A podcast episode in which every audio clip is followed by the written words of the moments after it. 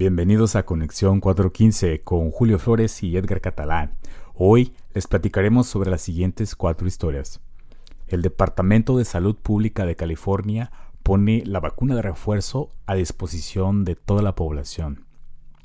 Además, ¿estamos perdiendo nuestra empatía como humanidad por culpa de la pandemia? También, la policía de Livermore arresta a una banda organizada que se dedicaba al robo de convertidores catalíticos y recuperan miles de dólares. Mencionaremos también cuánto dinero recibió la ciudad de San Francisco por la opulenta boda de la familia Getty en el City Hall. Todo esto, nuestras opiniones y más, aquí en Conexión 415.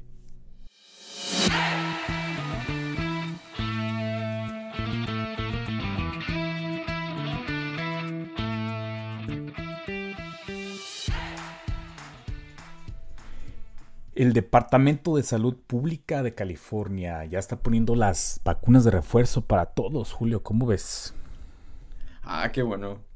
Porque a mí sí ya quiero que se acabe esto de la pandemia. Oye, sí. Y ya regresemos a la normalidad, ya pueda viajar. Sí, cabrón, que no nos que no pase como en Europa que ya están subiendo los casos otra vez por allá, ¿no?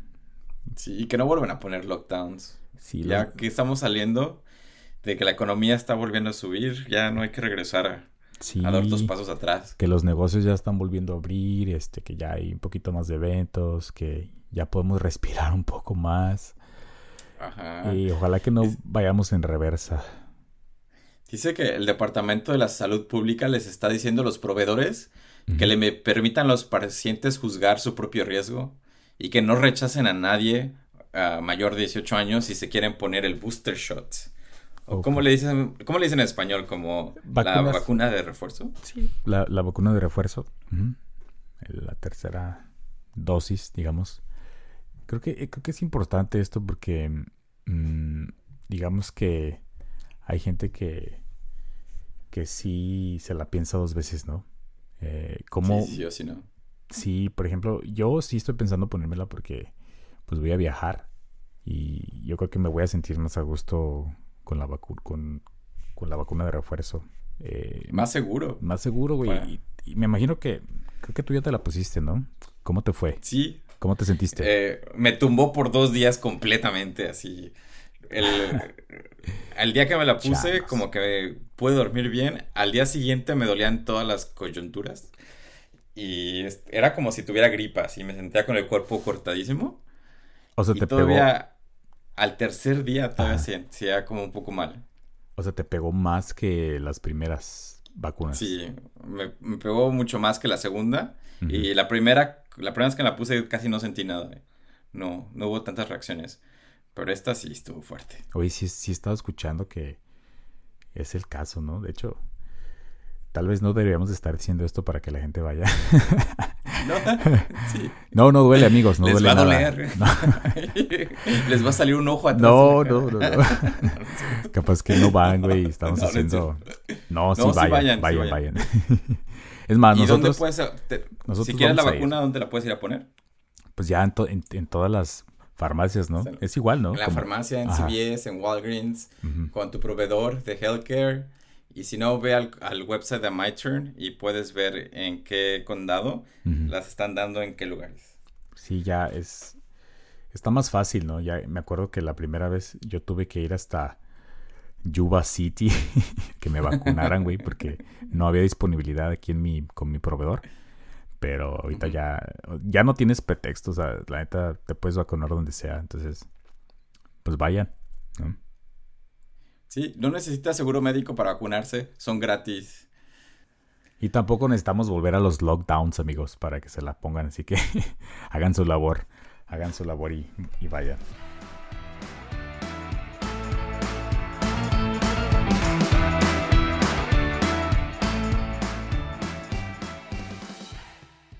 Y hay una nota que salió en ProPublica que me gustaría mucho platicarla.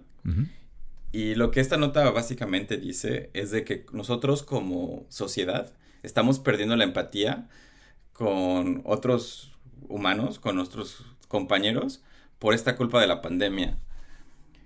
Y un poco lo que quiere explicar es de que cuando las personas sienten que sus actitudes reflejan fuertes convicciones morales, eso le da permiso para deshumanizar a quien se las opone. Como por ejemplo, si nosotros somos pro vacunas, pro usar cubrebocas, A, gente que no lo hace, lo, deshumanizamos y los tachamos de ignorantes luego, luego sin entender sus razones, ¿no? Mm, no sé si te ha pasado, Edgar, últimamente en la pandemia. Pues sí lo he notado, o sea que, como dices, empiezas a alienar a, las personas que no piensan como tú, ¿no? Incluso los, los empiezas a ver como un ataque personal a tus valores y, y se vuelve algo así como como lo que pasó con las elecciones de Trump, ¿no? Que, dividió a muchos grupos de personas que ya estaban establecidos, hasta como, hasta familias, ¿no? Sí, y, pues hay que tener un poco de cuidado, ¿no? Porque dividirnos no nos va a llevar a nada, de hecho nos va a hacer retroceder como sociedad. Y un ejemplo que, por ejemplo, quiero presentar es de que ahorita hay muchas madres que no están vacunando a sus hijos, aunque ya son elegibles para la vacuna, ¿no? Mm. Y eh, sería muy fácil a nosotros perder nuestra empatía a esa mamá y tacharla de ignorante, olvidando de que la mamá pues tiene muchos miedos, ¿no? Que la mamá quiere lo mejor para su hijo y a lo mejor por, por el miedo quiere esperarse hasta que todos los otros hijos se vacunen primero para asegurarse que es muy seguro vacunar a su hijo y no le va a pasar nada. Y no importa cuántos datos le vamos a dar, no importa cuántas información eh, buena de que la vacuna es segura le vamos a dar, ella va a tener ese miedo natural de querer proteger a sus hijos, ¿no? Claro. Claro. básicamente es lo que habla este artículo, que estamos perdiendo esa capacidad de detenernos y, y, decir, bueno, momento, ¿qué es lo que está pasando en la cabeza de esta persona que tal vez no es racional, sino que es más como alguna emoción y, estamos perdiendo eso, empatía? Mm, ya. Claro, y también hay que, creo que recordar que no toda la gente que, que está en contra de las vacunas o no toda la gente que no se quiere vacunar es porque piensa que le están inyectando el chip de 5G, ¿no? o sea, hay, gente que de verdad eh, pues tiene miedos, como tú dices, no, no necesariamente es porque piensen eh, o se lleven, eh, se dejen llevar por toda esta desinformación, que también es algo real, ¿no? Todas estas eh, campañas de desinformación que te llegan por muchos lados, que por el WhatsApp, ¿no? Que, los mensajitos del, trabajo que te llegan y que te dicen, eh, no sé, cualquier, cualquier tontería. Eh, no es nada más eso, sino hay gente que sí, de verdad, pues tiene miedo, Y, prefiere esperar, ¿no? Sí, u otra esta emoción humana es apatía. Simplemente les vale, pero no necesariamente creen que es mala, ¿no? Son flojos, también es otra emoción, ¿no? Claro. Entonces, ¿cuál crees que pues, sea, cuál crees que sea la, mejor forma de, lidiar con, este, con estos escenarios? Porque son, es algo muy humano, ¿no? Es algo muy visceral de repente. Simplemente siento que, pues no perder esa empatía que debemos de tener a otros humanos, ¿no? Aunque no piensen igual que nosotros o actúen muy racionalmente, ¿no? Sí, hay que escucharlos de todos modos, ¿no? que tomar el tiempo de escucharlos, entenderlos.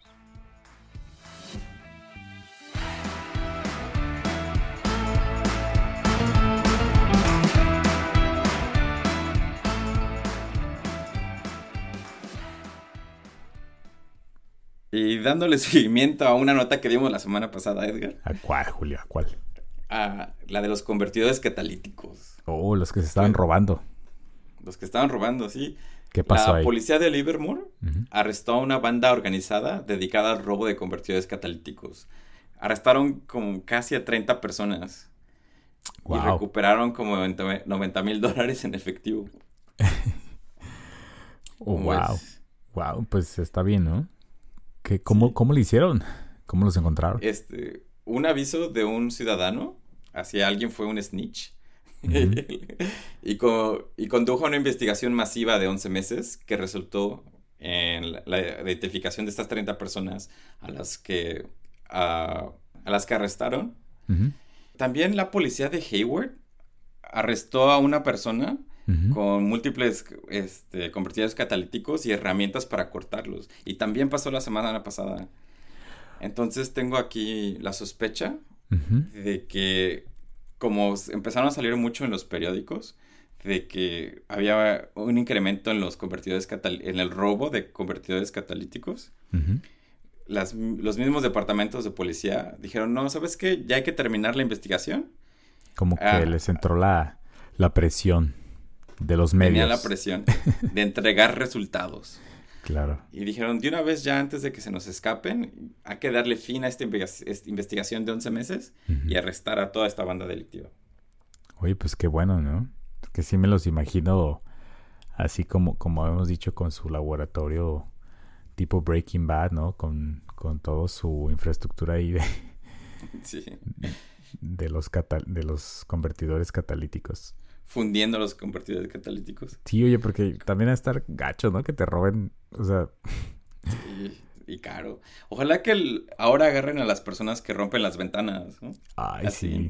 Sí, no manches, qué coraje. A mí ya me ha tocado varias veces y no se siente nada chido. No, y, es una epidemia también.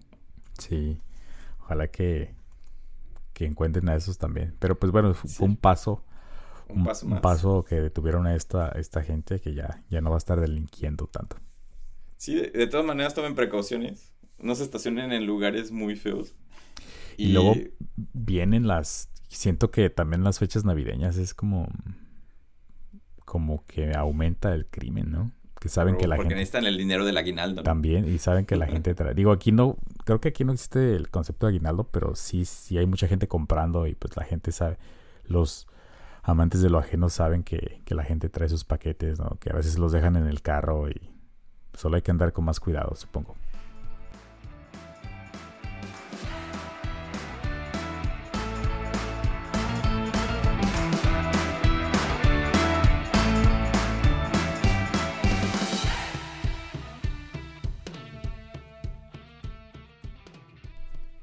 Y para nuestra última nota, Julio, les vamos a hablar de cuánto dinero recibió la ciudad de San Francisco por la boda tan extravagante y opulenta de la familia Getty en el City ah. Hall. A ver, explícame, ¿quién se casó en esta boda? Para empezar, ¿quién se casó, no? Es Ivy, Ivy Getty, que es una chava de 26 años, que es una bisnieta y heredera de, John Paul Getty, que es el, el fundador de Getty Oil que es el, es el mismo del Museo Getty de, de LA. ¿Te, ha tocado ir a verlo? Ah, sí, que es gratis, ¿no? Que es gratis. tienes un trenecito que te lleva a la, la, punta de la montaña. Sí, es que está como una montañita que está así como muy excéntrico y eh, estaba leyendo que, que este, este museo era su casa, güey. Su casa. Puedes, creerlo. Puedes creerlo. O sea, eh, tú sabes que la, la gente de, de, de, el petróleo o del... Eh, tiene, o sea, es es una cantidad exagerada de dinero la que tienen, ¿no? Pero este palacio es una mansión. Es una mansión. Digo, el museo es un palacio. Sí, imagínate el que. Museum. y era su casa. Era su casa, sí. Entonces, ¿cuánto crees que se gastaron en esta, en esta boda sencilla? No, pues, ¿Cómo cuánto sale? ¿Cuánto sale rentar el te sale, Mira, la, renta, la pura renta del edificio les costó 50 mil dólares.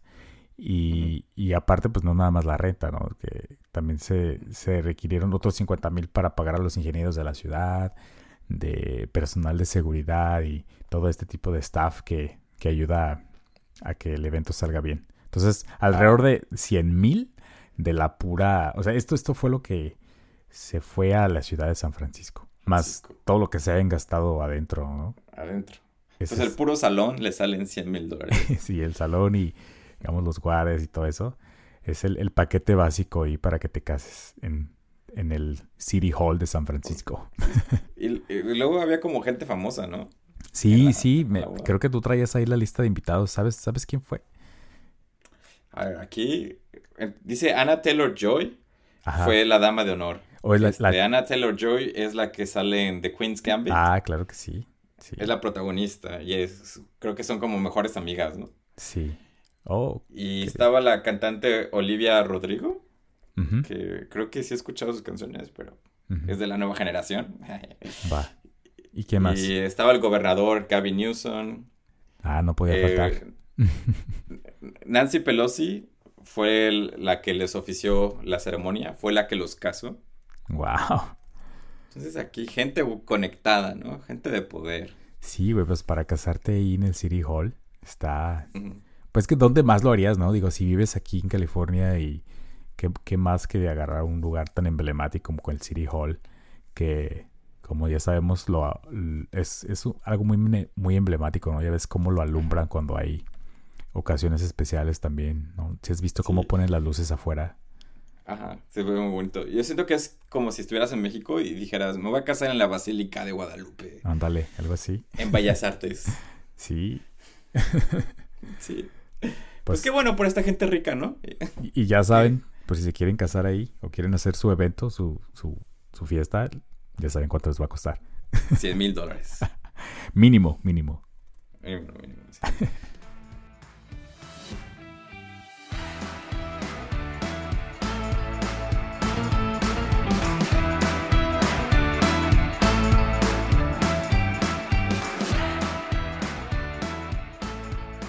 Estas fueron las notas de hoy, amigos.